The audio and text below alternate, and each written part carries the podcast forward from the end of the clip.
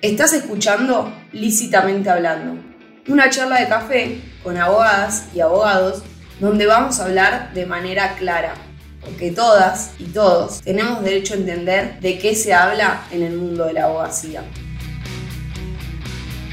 Hoy tomamos un café con Lorena Lampolio, defensora de primera instancia ante el Fuero Contencioso Administrativo y Tributario en la Ciudad Autónoma de Buenos Aires. Hace unos años que por cuestiones laborales decidió especializarse en materia de legalización del consumo del cannabis medicinal. Bueno, Lorena, primero agradecerte por haber aceptado la invitación y que estés acá. Creo que va a ser un tema de mucha utilidad y que nos va a traer muchos conocimientos nuevos. Muchas gracias a ustedes por invitarme a participar de, de este encuentro. Bueno, lo primero y que le voy preguntando a todos y que me gustaría preguntarte es ¿hace cuánto sos abogada? Me hiciste pensar. 29 años que soy abogada. Bien, ¿y te acordás cómo tomaste la decisión de, de ser abogada? Mira, a mí me gustaba mucho la historia, las ciencias políticas, las ciencias sociales en general. Así que pensé, yo terminé el secundario en el 84, así que pensé que abogacía reunía un poco todo esto. Y aparte, eh, me parecía que el derecho estaba en todas las actividades que uno hace en forma permanente. Así que eso me incentivó a, estudiar derecho y aparte porque no había matemáticas. Eso para mí era lo, principal. Es lo que nos viste, lo que nos dice la mayoría, yo me incluyo, es tipo, no hay matemática, buenísimo, vamos por ahí. Total. Eh, y sentís que con eso que, buscabas de, estudiar o que te quedó de estudiar abogacía, lo, ¿te representa hoy en día? Sí, totalmente, porque yo creo que la carrera de abogacía no es una carrera vocacional, o sea, no todos dicen tengo la vocación de, ser abogados, pero a medida que me recibí y que fui encontrando en toda mi trayectoria profesional mis eh, huecos laborales, sí, totalmente me representa y estoy muy contenta de haber hecho esta carrera. Para lo que te convocamos y como te presentamos, era como un poco precursora, especialista en lo que es la legalización y despenalización del cannabis.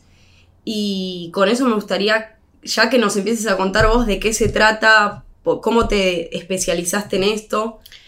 Yo comencé a estudiar todo este el tema del cannabis medicinal a partir de un caso que nos llevó a la defensoría, que era una niñita de tres años, en realidad vino la mamá, donde su hija de tres años eh, tenía epilepsia y tenía muchas eh, convulsiones diarias, ha llegado a tener casi 300 convulsiones diarias.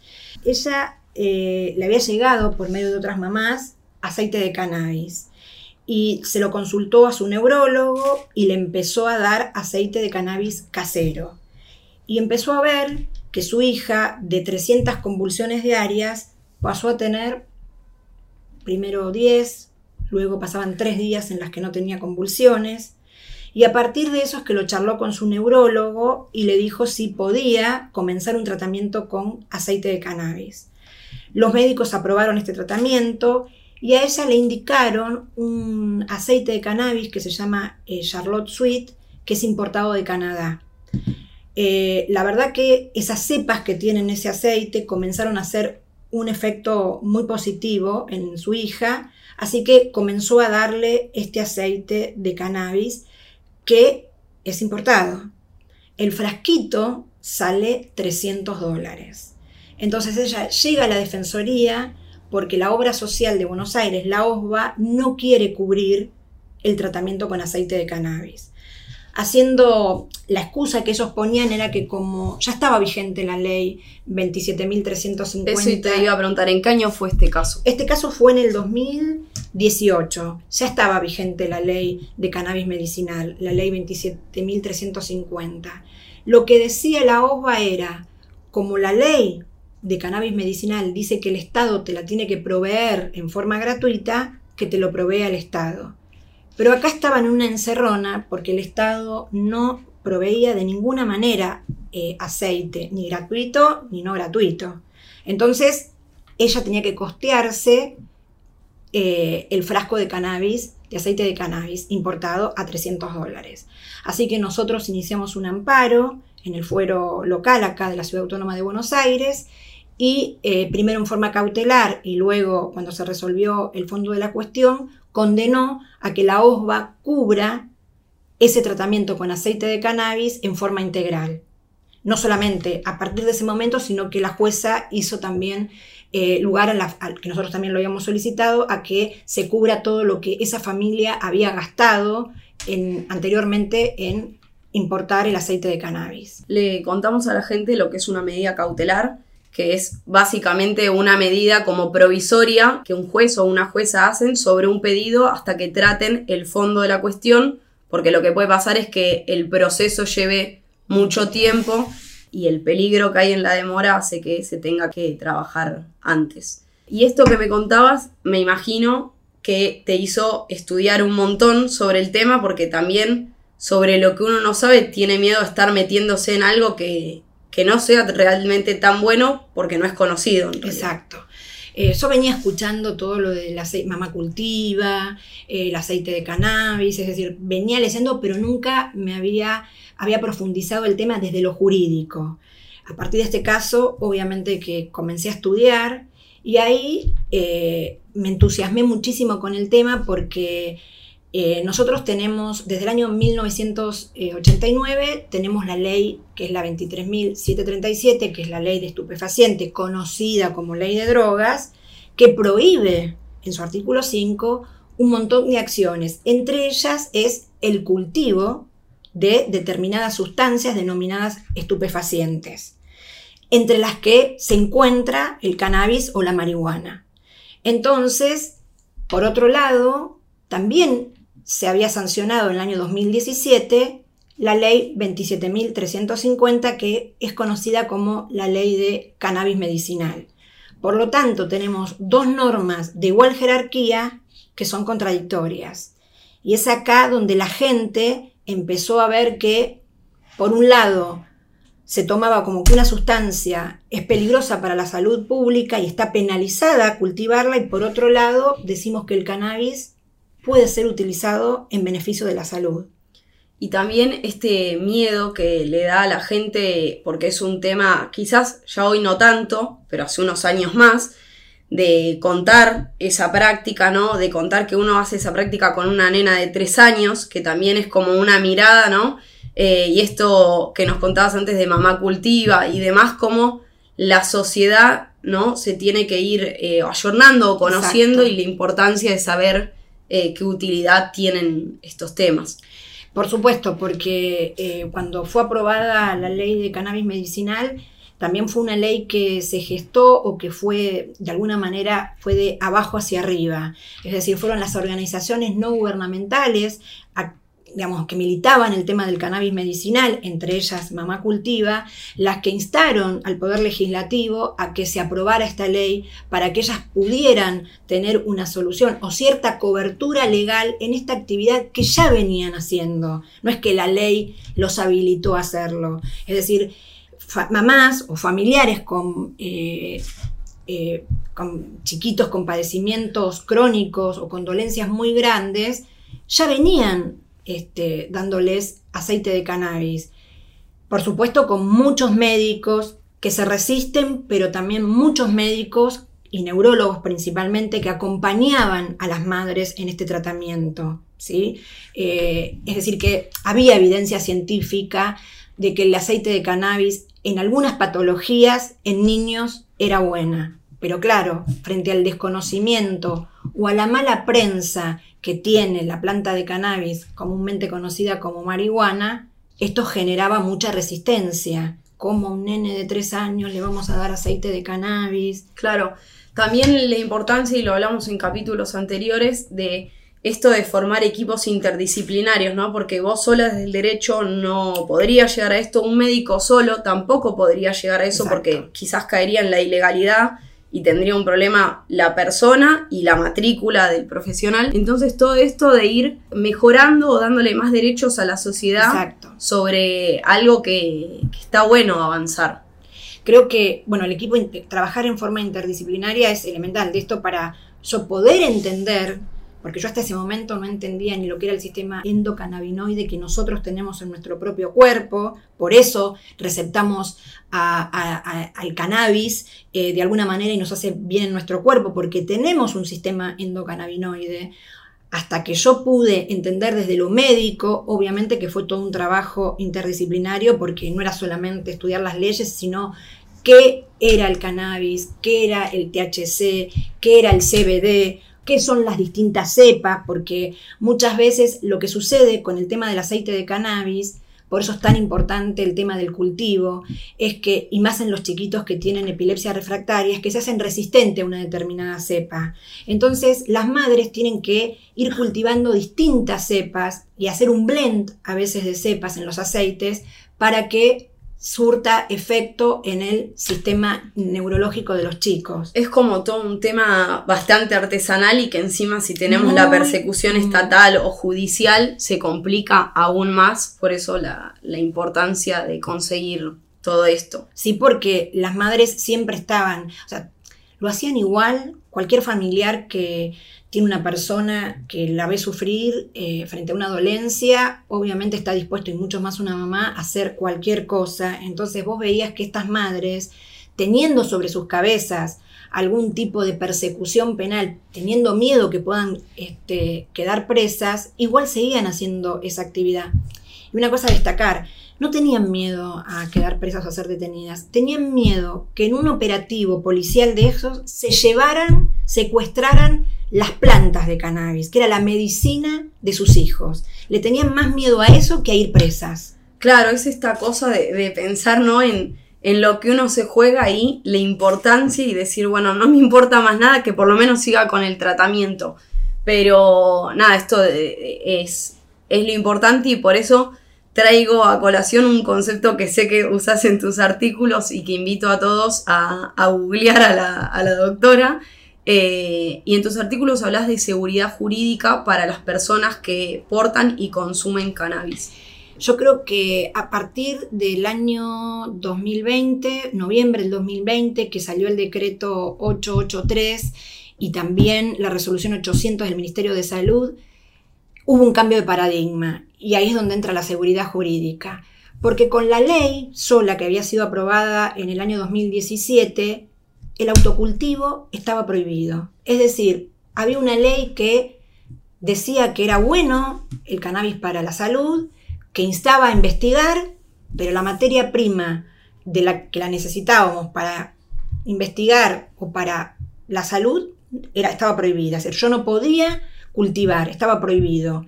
Entonces, lo que vino a hacer este cambio de normativa, este decreto, fue a reglamentar la ley en beneficio de los usuarios o usuarias de cannabis y fue permitir el cultivo.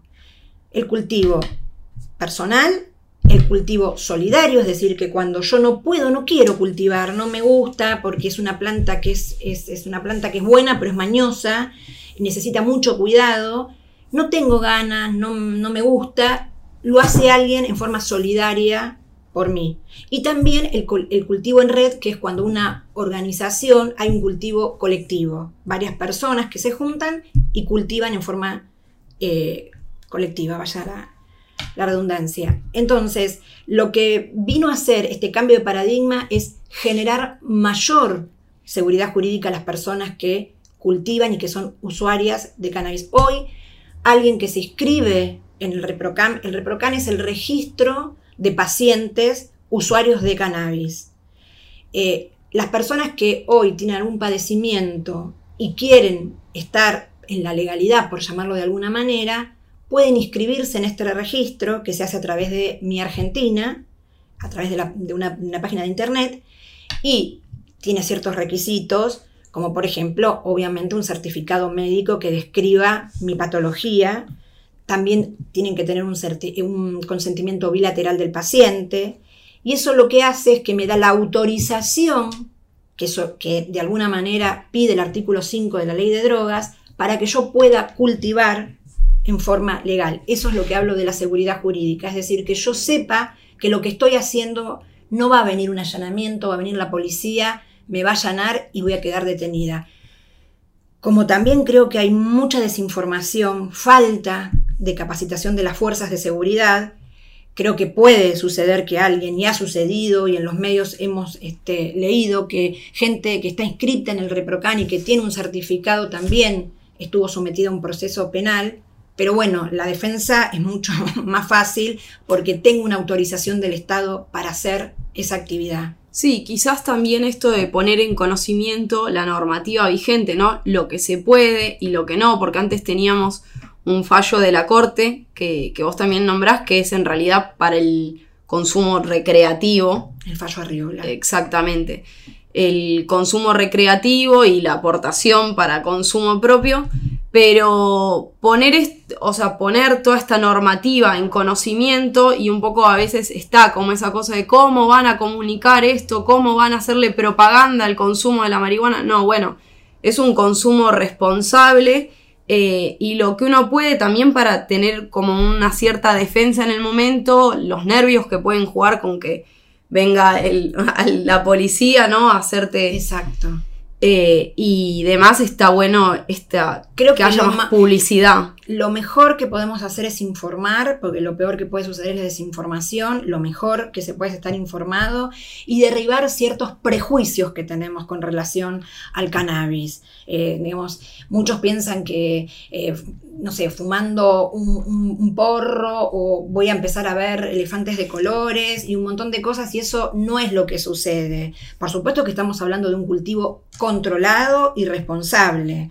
Y lo que vino a ser la resolución del Ministerio de Salud fue de alguna manera reglamentar cómo va a ser operativo este registro. Entonces, eh, hoy se pueden tener de una a nueve plantas de cannabis, se pueden transportar eh, seis frascos de 30 mililitros de aceite de cannabis o 40 gramos de eh, cogollos. Y eso es lo que de alguna manera hace que yo pueda consumir mi medicina y no estar permanentemente con miedo a que me detengan o terminar preso o terminar inmerso en el sistema penal también de no caer, ¿no? Esto del cultivo, de no caer en tener que eh, comprar de manera ilegal y entrar a un mercado eh, y esta ambigüedad un poco en la normativa hay que, hay. Exactamente, porque por un lado lo que ah, no permitiendo cultivar y estando la ley de, de, cannabis medicinal, lo que hacían es arrojar a las familias al mercado ilegal. Es decir, si vos no me permitís cultivar, yo lo que hago es ir a comprar en forma ilegal. Y cuando hacemos eso, no sabemos qué está, realmente no se saben qué están consumiendo. Si están consumiendo cannabis. Nosotros hemos mandado a analizar frasquitos de aceite de cannabis a la Facultad de Farmacia y Bioquímica y no tenía cannabis, tenía clonazepam. Es decir, que la gente tomaba eso, se relajaba, se dormía y decía qué bárbaro, y lo que estaban consumiendo era aceite con clonazepam. Eso es lo que sucede, que uno al ir al mercado ilegal no sabe qué está consumiendo. En cambio, si uno tiene la posibilidad de tener su propio cultivo, saber qué le está dando o qué está tomando uno o qué le está dando un familiar que tiene alguna patología que sabemos que el aceite de cannabis mejora esa calidad de vida. Porque no es un medicamento, es algo, no va a curar algo, sí mejora la calidad de vida de determinadas patologías. Gente con cáncer, que puede empezar a comer, gente que no duerme y a partir de tomar unas gotitas de cannabis a la noche empieza a recuperar el sueño, los chiquitos con epilepsia que dejan de tener convulsiones y eso mejora la calidad de vida de ese chiquito y de toda la familia. No, por supuesto, cuando uno tiene un familiar enfermo o pasa con cualquier enfermedad, es como que uno dice, te, también a uno, que no es el enfermo, le saca años de vida. Eh, no me quiero imaginar en chiquitos tan chiquitos cómo te cambia el, descanso de una madre que después tiene que ir a hacer un montón de trámites alrededor de eso y, y, demás. Y mucha gente de tercera edad también consume aceite de cannabis, con dolencias crónicas y el aceite de cannabis lo que hace, hay gente que te dice yo no me podía levantar de la cama y a partir de poder tomar dos o tres gotitas de aceite de cannabis yo puedo levantarme, caminar, y hacer un montón de cosas. Mucha gente de la tercera edad que también esto le ha mejorado la calidad de vida. Claro.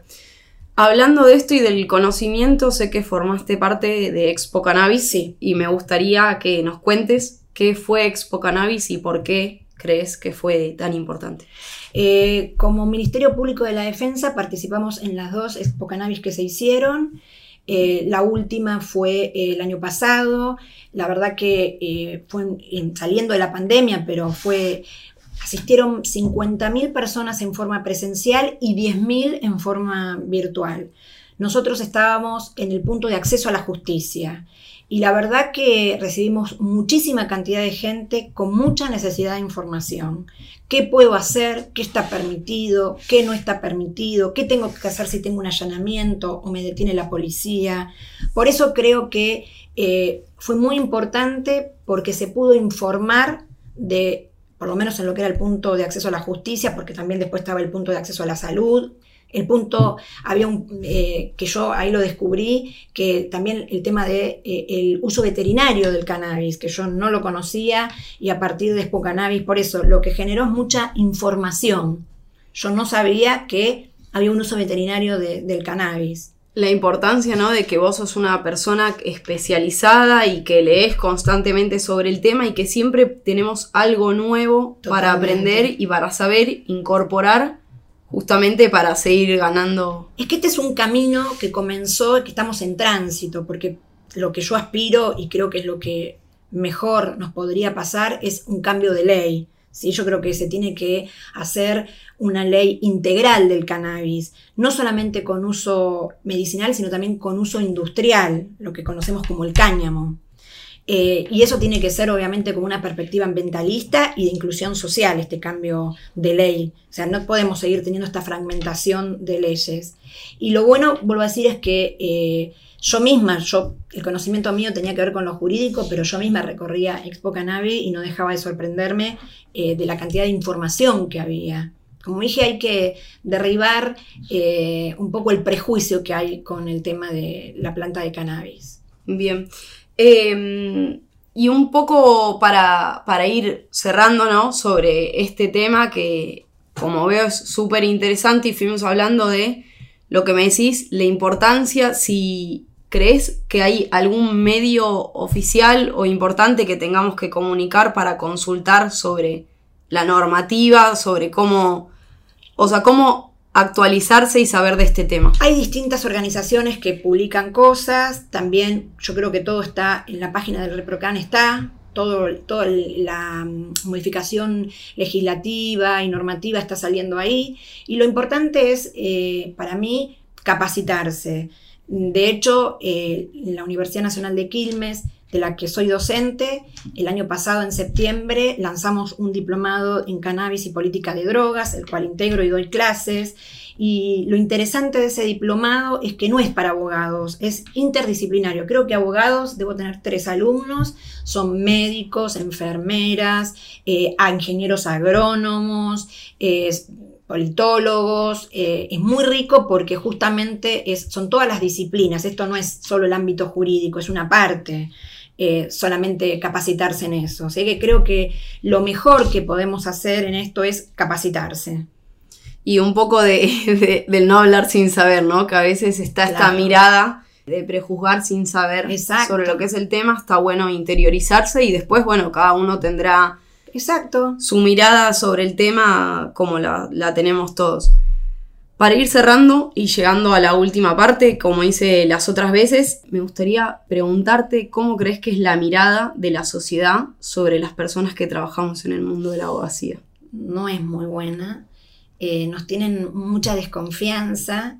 Yo creo que eh, muchas veces creen que no somos como honestos o íntegros con los clientes. Por eso yo creo que la mayor fortaleza que podemos tener como abogados es la ética. ¿Crees que estás, eh, lo traigo a colación del podcast, pero estas charlas o que los abogados y abogadas hablemos, ¿no? Y le contemos a la sociedad qué hacemos puede hacer que esa mirada sobre nosotros cambie? Sí, totalmente. Yo creo que acercar lo que hacemos, nuestra profesión, a la gente no el abogado, no el colega, sino justamente a la gente que no eh, ejerce la abogacía, creo que, eh, y conociendo lo que hacemos y escuchándonos, creo que es una forma de poder ir derribando esa mala prensa a veces que tenemos los abogados. Esa barrera.